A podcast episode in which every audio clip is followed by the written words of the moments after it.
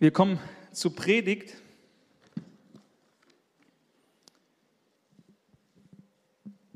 Und ich möchte das aufgreifen, was so vor einem Monat so schon mal gepredigt worden ist. Ähm, da ging es ja ums Reich Gottes, dass das Reich Gottes Kraft ist. Dass das Reich Gottes nicht aus Worten besteht, sondern aus Kraft besteht. Und ähm, dann haben wir doch weitergeguckt und haben gesehen, das Reich Gottes ist Gerechtigkeit, Friede und Freude im Heiligen Geist. Und dann hatten wir so die These aufgestellt, dann ist ja wohl auch Gerechtigkeit, Friede und Freude kraftvoll in sich. Und äh, Stefane hat es aufgegriffen die Woche drauf und hat gesagt, wenn uns diese Sachen fehlen, Gerechtigkeit, Friede, Freude, dann sind wir von der Beziehung mit Gott weggerutscht und zwar hinein in Religiosität. Und er hat uns ein paar Tipps gegeben, wie wir das, wenn uns das bewusst geworden ist, wie wir das wieder aufgreifen können, wie wir wieder vermehrt in der Beziehung mit Gott leben können. Und ähm, heute soll es darum gehen, dass Gottes Reich Gerechtigkeit ist. Als ich so gebetet habe und gesagt, Gott, was machen wir an dem Sonntag hier? Ähm, dann kam dieses Thema Gerechtigkeit in meinem Herzen noch. Und sagen wir mal so, das ist, ich mag das Thema. Ja? Deswegen war ich am Anfang etwas, habe ich überlegt, ob das wirklich auch dran ist. Aber dann habe ich mir den Vers nochmal angeschaut und habe gesehen, ach, das steht auch als erstes da. Gottes Reich, das Reich Gottes ist Gerechtigkeit, Friede und Freude im Heiligen Geist in der Reihenfolge. Und deswegen ist es, glaube ich, ganz natürlich, dass wir uns mit Gerechtigkeit jetzt beschäftigen, mit Friede dann in einer anderen Predigt und mit Freude in der dritten Predigt.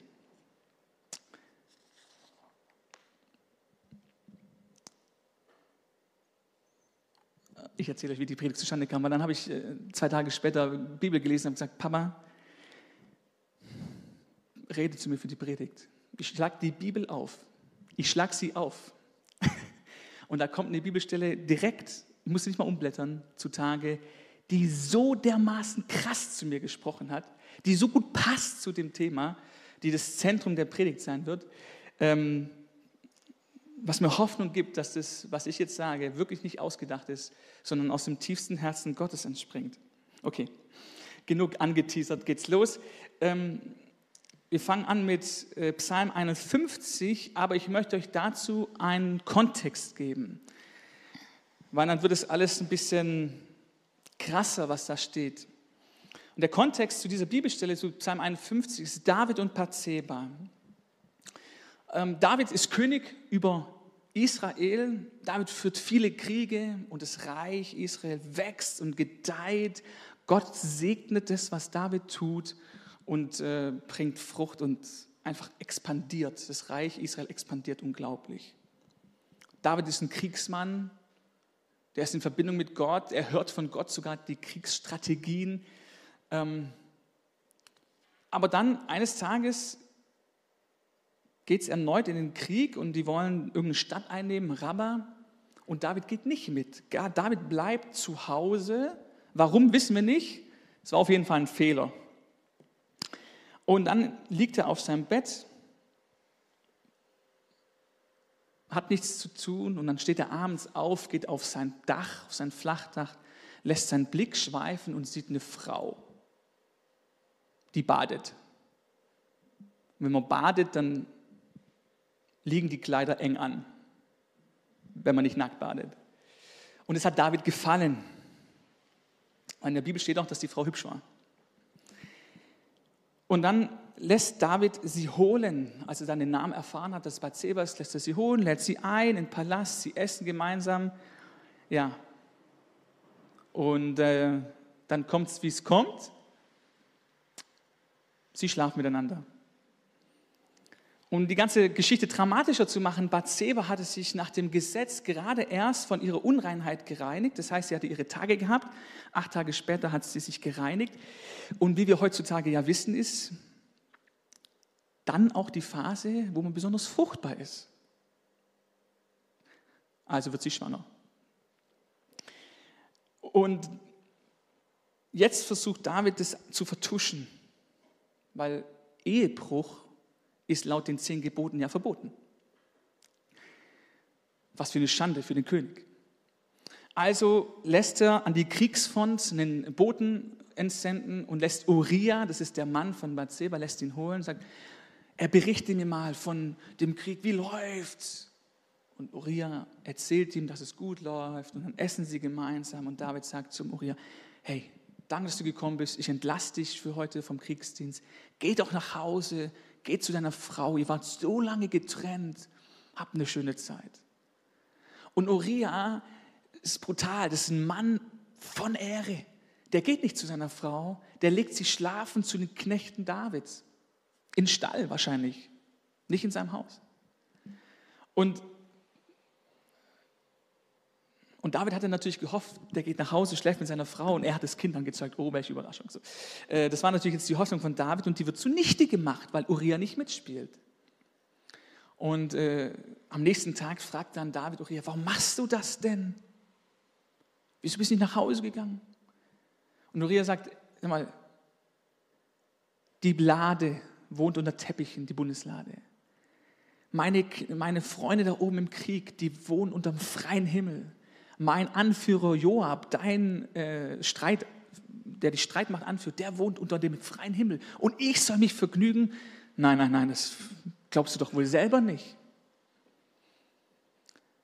Und dann da sagt David, okay, gut, was du sagst, eigentlich, genauso will ich es eigentlich auch haben. Wir essen heute Abend nochmal zusammen. Und hat David ihn trunken gemacht und hat gehofft, dass er jetzt nach Hause geht. Aber auch das hat nicht funktioniert. Und dann sendet er, und jetzt wird es richtig pervers eigentlich. David am nächsten Tag, holt der Uriah, sagt Uriah, geh zurück an die Front, ich habe eine Botschaft für Joab, für den Anführer der Streitmacht. Und er gibt ihm einen Brief mit. In dem Brief steht drin, bring Joab um. Natürlich, lass es wie ein Unfall aussehen, aber das stand drin. Das heißt, Uriah hat selbst seine Todesurteil überbracht. Und es, Joab führt den Befehl aus, ähm, Uriah stirbt und mit ihm natürlich noch andere, damit es wie ein Unfall aussieht. Und, und David hat wahrscheinlich dann, als er die Nacht gehört hat, gesagt, jetzt ist irgendwie alles gut, jetzt kann ich Bathseba zur Frau nehmen, weil ihr Mann ist ja tot und genauso passiert es dann auch. Bathseba hat getrauert und dann hat er sie danach geheiratet. Und dann war das Kind ja offiziell auch sein Kind.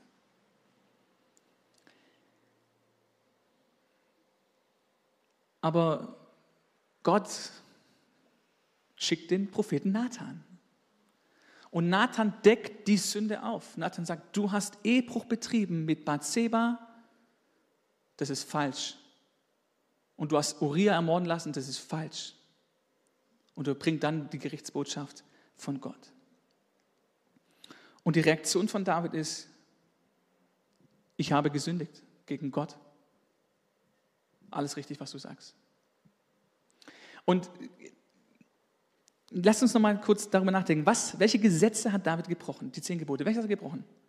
Er hat Ehe gebrochen, er hat getötet und er hat die Frau seines Nächsten begehrt. Ja, sonst wäre es auch nicht zum Ehebruch gekommen. Er hat gegen drei Gebote verstoßen und das weiß David. Und in dieser Situation schreibt der Psalm 51 und den würde ich jetzt mit euch lesen. Dem Vorsänger, ein Psalm Davids. Komm, ich schlage das hier auf, ich mich umdrehen.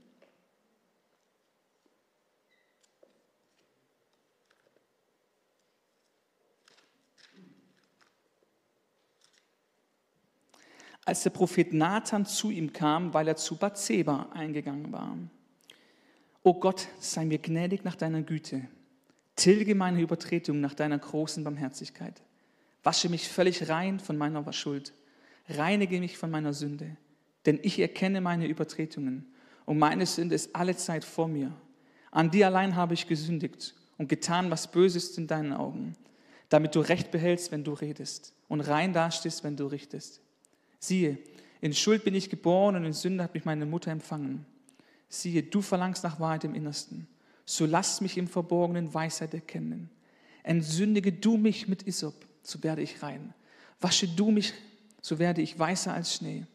Lass mich Freude und Wonne hören, damit die Gebeine vorlocken, die du zerschlagen hast. Verbirg dein Angesicht vor meinen Sünden. Tilge alle meine Missetaten. Erschaffe mir, o oh Gott, ein reines Herz und gib mir von neuem einen festen Geist in meinem Innern. Verwirf mich nicht von deinem Angesicht und nimm deinen Heiligen Geist nicht von mir. Gib mir wieder die Freude an deinem Heil und stärke mich mit einem willigen Geist. Ich will die Abtrünnigen deine Wege lernen, dass sich die Sünder zu dir bekehren. Errette mich von Blutschuld, o oh Gott, du Gott meines Heils. So wird meine Zunge deine Gerechtigkeit jubelnd rühmen. Herr, tue meine Lippen auf, damit mein Mund dein Lob verkündige. Denn an Schlachtopfern hast du kein Wohlgefallen. Sonst wollte ich sie dir geben. Brandopfer gefallen dir nicht. Die Opfer, die Gott gefallen, sind ein zerbrochener Geist, ein zerbrochenes und zerschlagenes Herz. Das wirst du, oh Gott, nicht verachten. Tue wohl an Zion nach deiner Gnade, baue die Mauern Jerusalems. Dann wirst du gefallen haben an Opfern der Gerechtigkeit, an Brandopfern und Ganzopfern. Dann wird man Stiere darbringen auf deinem Altar. Ist krass, oder? Also David hat wirklich übelste Sünden begangen, von denen ich hoffe, dass wir sie nicht in die Tat umführen. Wahrscheinlich haben wir es in Gedanken schon gemacht, aber ich hoffe, dass es nicht in die Tat umgeführt wird. Und David hat es gemacht. Und David hat die Stirn, zu Gott zu kommen und sagen, sei mir gnädig nach deiner Güte. Und zu sagen dann auch noch, äh, Opfern, das reicht gar nicht aus.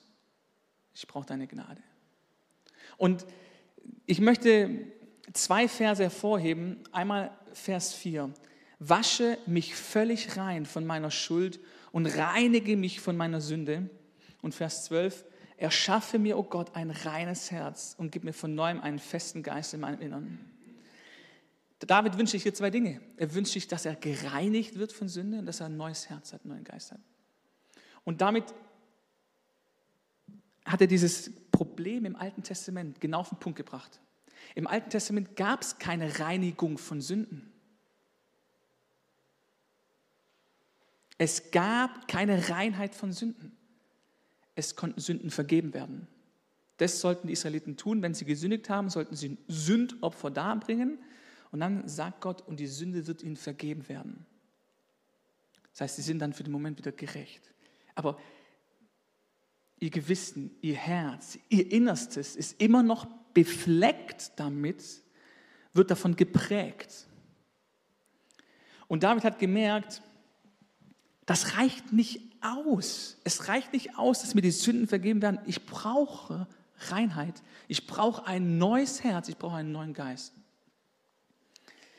Ja, also im Alten Testament war das höchste der Gefühle vielleicht das einmal am Versöhnungstag. Das war einmal im Jahr ist der hohe Priester reingegangen in das Allerheiligste und hat praktisch Versöhnung oder Sühnung erwirkt für das gesamte Volk. Und da sagt Gott tatsächlich, sie sollen rein sein von ihren Sünden.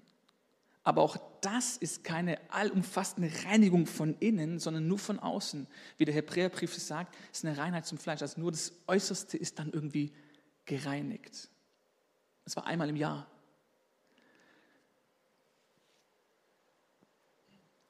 Und David erkennt, es muss etwas in mir passieren. Ich brauche ein neues Herz. Und jetzt schaut mal, er sagte nicht irgendwie, reparier mein Herz oder verbessere es. Nein, er sagt, schaffe in mir ein neues Herz. Das ist eine Neuschaffung. Das ist das gleiche Wort, wie Gott sagt in 1. Mose 1, Vers 1. Und Gott schuf Himmel und Erde. Das will hier Mose, äh, das will Mose, das äh, steht in Mose. Das will David hier auch. Er will ein neues Herz, geschaffen von Gott, was reines. Und es ging nicht. Es ging unter dem Alten, es ging, geht im Alten Testament nicht. Es geht unter dem Gesetz, geht das nicht.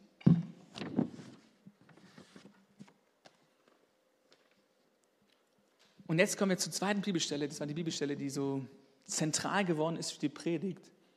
Hesekiel 36. Und ich möchte da auch kurz ein bisschen Kontext geben. Hesekiel war ein Prophet, der wurde weggeführt aus Israel, aus Juda in, nach Babylonien. Er lebte also im babylonischen Exil und hat da gewirkt unter den anderen Juden, die weggeführt worden sind. Also über den anderen, die im Exil lebenden. Zu denen hat er geredet. Zur gleichen Zeit wie Daniel. Daniel war beim Königspalast und hat beim König gewirkt und Hesekiel unter den Menschen. Und Ezekiel sieht Gott in Offenbarung und sieht plötzlich den ganzen Götzendienst, das das Volk Israel tut, welche Sünden sie begehen und dass sie untreu sind gegenüber Gott. Und immer wieder mahnt er es an, sagt, hey, hört auf damit, das ist nicht gut. Das ist das erste und das zweite Gebot von Gott sagt genau das Gegenteil.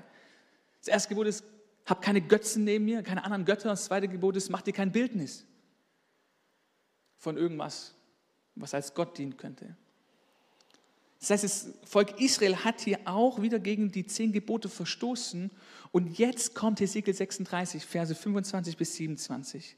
Jetzt sagt Gott selbst, und ich will reines Wasser über euch sprengen und ihr werdet rein sein. Von aller eurer Unreinheit und von allen euren Götzen will ich euch reinigen. Und ich will euch ein neues Herz geben und einen neuen Geist in euer Inneres legen.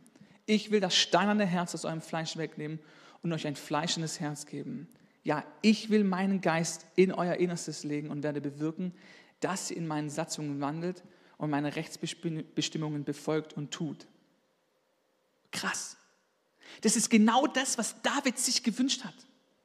Und 400 Jahre nach Psalm 51 verheißt es Gott jetzt, es wird kommen. Genau das wird kommen. Ihr werdet rein sein, komplett umfassend rein. Nicht nur das Äußerste, sondern auch das Innerste wird rein sein, getrennt von aller Sünde, getrennt von aller Schuld. Und ihr werdet ein, ich will euch ein neues Herz geben. Nicht, ihr müsst es euch erarbeiten, nein, ich will euch ein neues Herz geben. Ich will euch einen neuen Geist geben.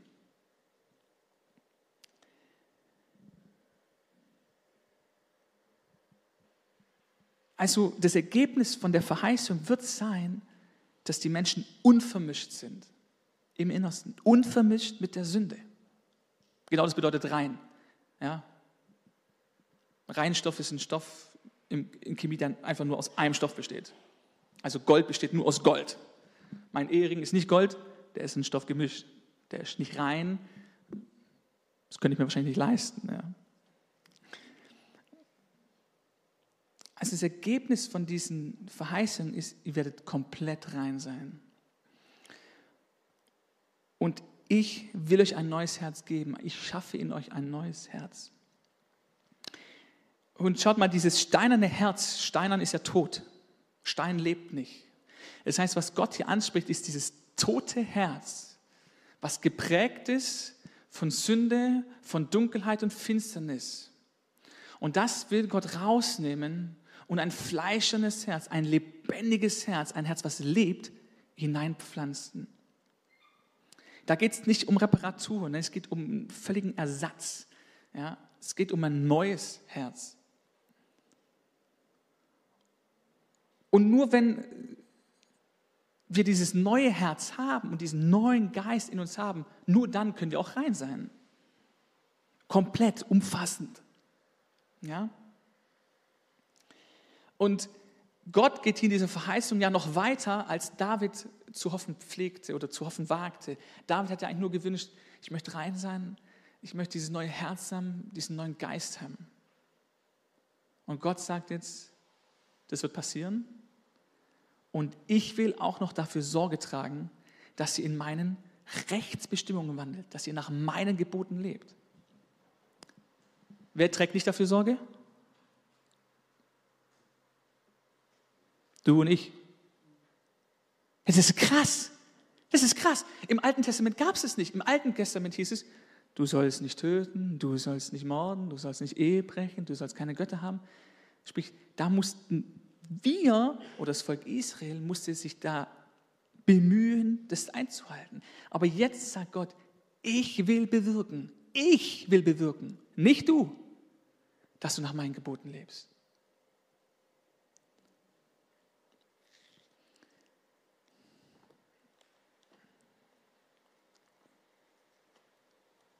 Und es ist erfüllt, was Gott sagt. Damals im Alten Testament war das Zukunft. Aber wir leben jetzt nach dem Kreuz. Für uns ist diese Verheißung geschehen. Hebräer 1, Verse 1 bis 3 lesen wir.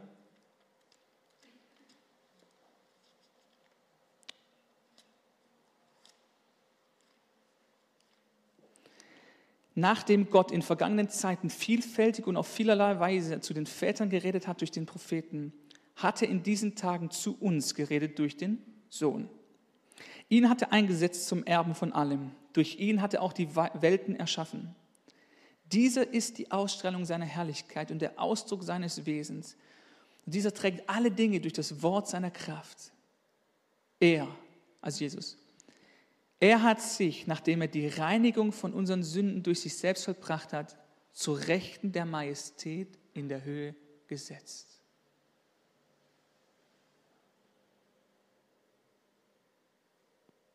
Das ist es. Das ist die Erfüllung der Verheißung, die Gott gegeben hat. Er hat uns gereinigt von unseren Sünden. Vollumfänglich.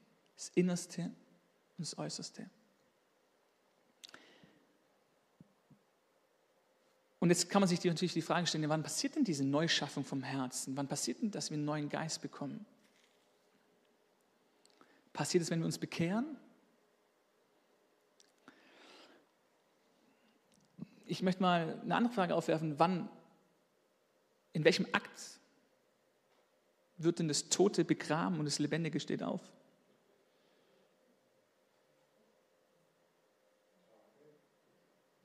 In der Taufe. Meine These ist folgende. Wenn wir uns bekehren zu Gott, machen wir Gott zu unserem Retter. Und er vergibt uns alle unsere Sünden, alle unsere Schuld und du kommst in den Himmel.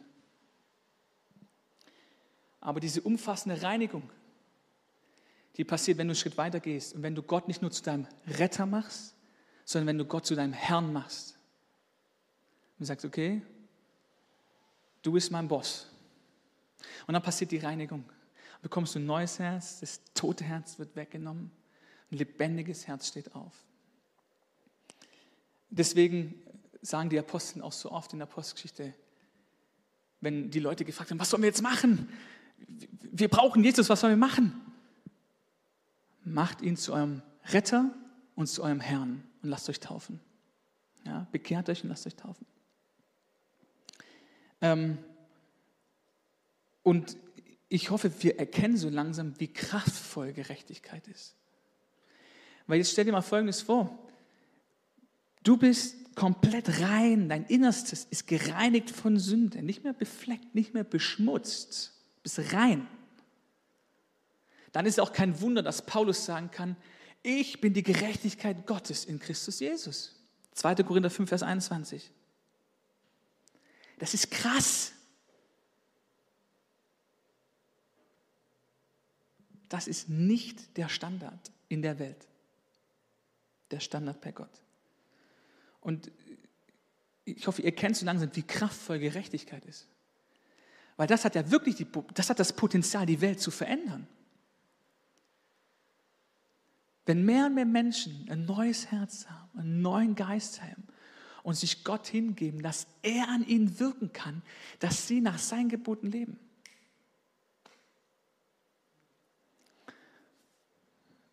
dann ist der Umweltschutz kein Problem mehr. Und all die anderen Dinge. Versteht, das, das ist kraftvoll, was Gott gemacht hat.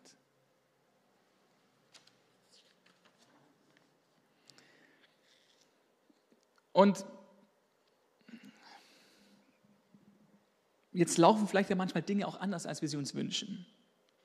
Vielleicht äh, plagst du dich mit einer Gewohnheit rum, die dich nervt und wo dein Gewissen da, äh, zusammen mit dem Heiligen Geist in dir schon sagt, hey, ich möchte das nicht mehr, ich möchte es weg, ich möchte es ablegen. Was machen wir dann? Und da ist mein Tipp, verfallen nicht in Aktionismus. Zu oft, zu oft wird dann gedacht, ich muss mich ein bisschen mehr anstrengen. Ich brauche noch einen Freund, der mit mir das gemeinsam durchmacht und gemeinsam ermutigen wir uns und wir schaffen das. Ist alles nicht falsch? Ja? Nee, ich muss mich anders ausdrücken. Es muss nicht falsch sein. Aber wenn es Aktionismus ist, ist es falsch. Wenn Gott dir gesagt hat, dass du es tun sollst, diese Art und Weise, dann mach es. Aber wenn es einfach nur von dir kommt, dann ist es falsch, dann bringt es auch nichts. Nein, sondern meine Empfehlung ist, bleib bleib bei Hesekiel 36. Wer hat da gesagt, wer ist das Subjekt? Gott sagt, ich mache das, ich reinige dich, ich gebe dir ein neues Herz, ich gebe dir einen neuen Geist, ich werde bewirken, dass du in meinen Geboten wandelst. Und das ist ein wichtiger Wechsel, den wir vollziehen müssen. Ja, unter dem Gesetz, ich sage es nochmal, das Gesetz hat gesagt, du sollst nicht, du sollst nicht, du sollst nicht. Unter der Gnade sagt Gott, ich werde. Ich will und ich werde, wenn du mich lässt. Und deswegen bleib bei Hesekiel 36, bleib dabei. Umprägen braucht manchmal halt Zeit, besonders im Verstand erneuern. Das kann halt manchmal Zeit dauern. Deswegen ist es so gut, dass Gott irgendwie die Taufe auch etabliert hat zu dieser Neuschaffung, weil du kannst immer dich hinstellen und sagen, okay, weiß nicht, am 16. März 2006 habe ich mich taufen lassen und da hat Gott an mir gewirkt. Und er hat mich gereinigt, er hat mir ein neues Herz gegeben und er hat mir einen neuen Geist gegeben. Und Herr, hier bin ich, bewirke in mir auch das, nicht nur das Wollen, sondern auch das Vollbringen. Ja.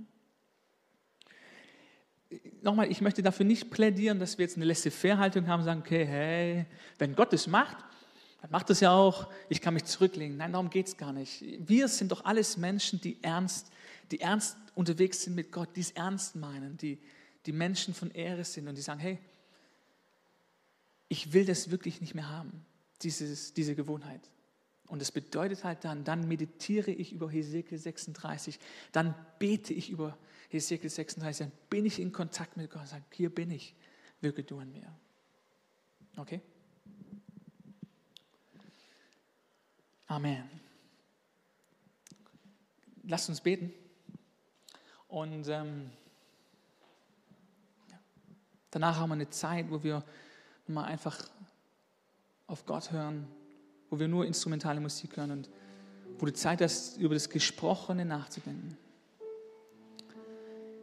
Jesus, ich danke dir für dein Wort, ich danke dir für dein Wirken, Herr. Und die Botschaft, die ist zu gut, um sie eigentlich zu glauben. Hilf uns, hilf uns zu glauben, dass du uns komplett reinigst, dass du uns ein neues Herz gibst, dass du uns einen neuen Geist gibst und dass du bewirkst, dass wir nach deinen Geboten wandeln. Du tust es.